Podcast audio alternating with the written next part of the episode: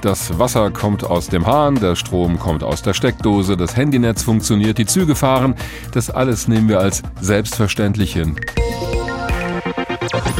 Wir merken erst, wie abhängig wir von all dem sind, wenn von jetzt auf gleich alles ausfällt. Die kritische Infrastruktur ist auch ein potenzielles Ziel für Angriffe.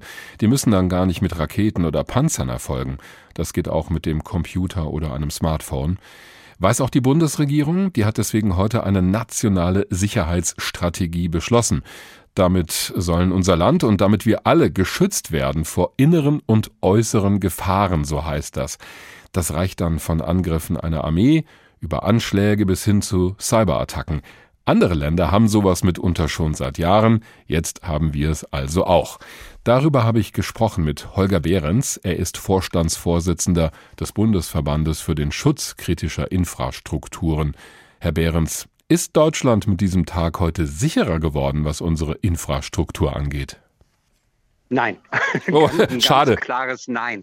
Also ich bin auf jeden Fall sehr dafür, dass wir jetzt endlich, wirklich endlich eine nationale Sicherheitsstrategie haben. Das mhm. ist der erste Punkt.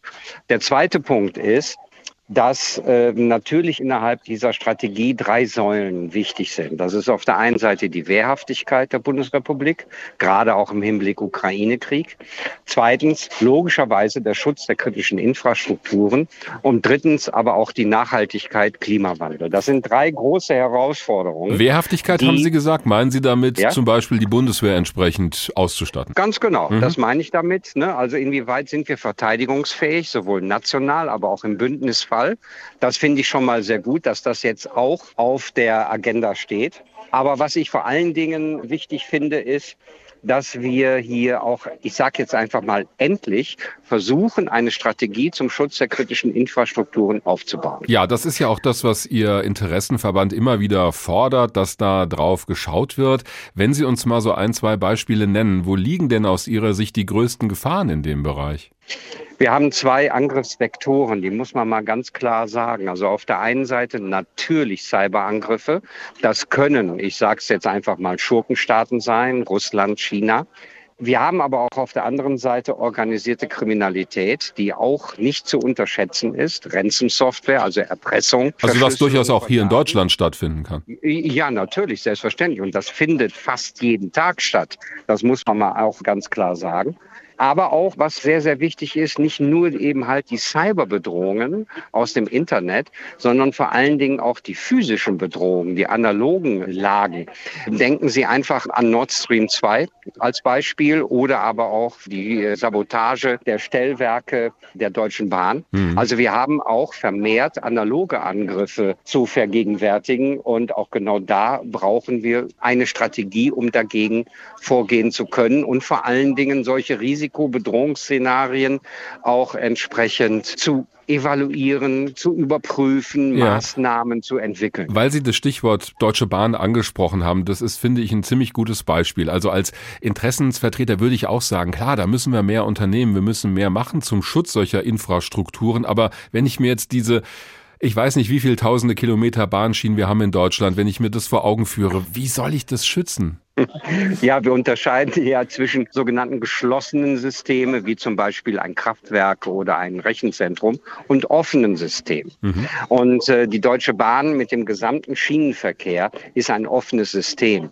Und ehrlich gesagt ist es sehr, sehr schwierig oder fast unmöglich, die Tausenden von Kilometer zu schützen. Das ist auch entsprechend in Bezug auf die Energieversorgung. Denken Sie an die Tausenden von Kilometer von Stromleitungen, ja, die über Land gehen. Ja. Also es ist relativ einfach, dort analog anzugreifen. Und das haben wir eigentlich auch schon seit Jahren gesagt. Nehmt mehr in den Fokus die analogen Gefahren und äh, das ist jetzt Gott sei Dank auf dem Weg. Aber was kann ich da machen? Also mehr Überwachung durch Kameras, durch Drohnen? Ich weiß nicht, das scheint ja, ja erstmal ein großes Problem zu sein. Genau, was man natürlich nicht machen kann, ist, man kann nicht jeden Kilometer, jeden Meter überwachen. Das genau. geht gar nicht. Aber was man machen kann, ist zu überlegen, wo sind meine kritischen Prozesse? Mhm. Ja, also wo sind meine kritischen Leitungen, die ich schützen muss? Und äh, natürlich kann ich da jetzt auch nicht präventiv Schutzmaßnahmen einbinden oder überwachen, aber ich brauche ein Backup. Das heißt, ich brauche ein redundantes System. Ne, als Beispiel wichtig und äh, gefährlich sind natürlich auch die Bagger. Erinnern Sie sich an den Vorfall in Frankfurt, wo ein Bagger oh ja. den die Leitung zerschnitten hat Richtig. oder durchstochen hat und Frankfurter Flughafen still ja. stand. Da waren drei kritische Infrastrukturen involviert, Flughafen, Deutsche Bahn, die Telekom. Und das Problem ist eben wieder ein Fallback zu haben, dass ich weiß, das ist meine kritische Dienstleistung. Also wenn die ausfällt, brauche ich einen Plan B. Und genau so. darum muss es gehen.